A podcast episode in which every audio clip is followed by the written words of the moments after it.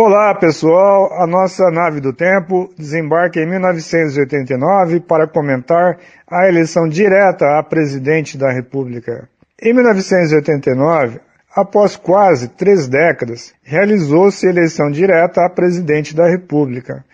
O regime militar havia estabelecido que o mandato do sucessor do general Figueiredo seria de seis anos. Durante a Constituinte, pautou-se a antecipação da eleição e o resultado negociado foi limitar o mandato do presidente Sarney em cinco anos. Além disso, os constituintes estabeleceram que a eleição teria dois turnos, caso o candidato mais bem votado não atingisse mais de 50% dos votos válidos. O governo Sarney, não obstante a elaboração de alguns planos de estabilização, não tivera sucesso em resolver a grave crise econômica legada pelos militares, caracterizada pela disparada da inflação e da dívida externa. A eleição presidencial colocou em pauta quais seriam as terapias para solucionar a crise. Iniciado o certame, os candidatos dos partidos que sustentavam o governo Sarney ficaram fragilizados. Candidato pelo PMDB, o deputado Ulisses Guimarães, lenda viva da política brasileira por seu papel na resistência democrática e na direção da Constituinte, ficou em sétimo lugar, obtendo apenas 4,7% dos votos. O PFL, formado pela dissidência do PDS, que apoiou Tancredo e Sarney em 85, lançou Aureliano Chaves, que obteve menos de 1% dos votos, chegando em nono lugar. Melhor sorte teve Paulo Maluf, candidato derrotado por Tancredo Neves no colégio eleitoral. Novamente candidato pelo PDS, Maluf chegou em quinto lugar, obtendo 8,8%. No plano partidário, a principal novidade era o PSDB, constituído por respeitáveis líderes do antigo MDB. O candidato do PSDB foi Mário Covas, que chegou em quarto lugar, obtendo 11%. Uma das vagas ao segundo turno foi disputada no interior do campo trabalhista, polarizando as lideranças de Leonel Brizola, do PDT, e Luiz Inácio Lula da Silva, do PT.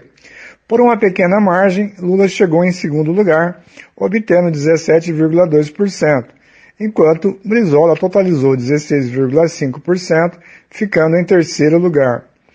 O líder do primeiro turno foi o jovem governador de Alagoas, Fernando Collor de Mello, com 30% dos votos.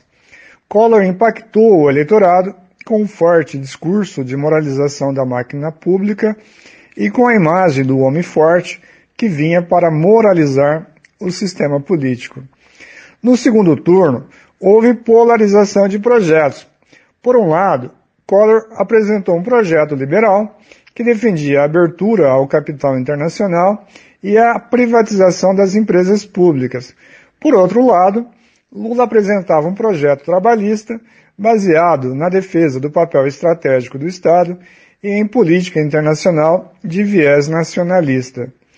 Outra dimensão da disputa ocorreu quando Collor instrumentalizou os símbolos nacionais em benefício próprio, procurando fragilizar a candidatura de Lula, propagando dizeres como nossa bandeira é verde e amarela e nunca será vermelha.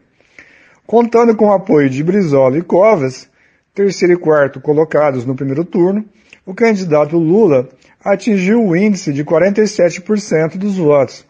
Não foi suficiente para ultrapassar Collor, que liderou os dois turnos e foi o vitorioso na fase final com 53% dos votos.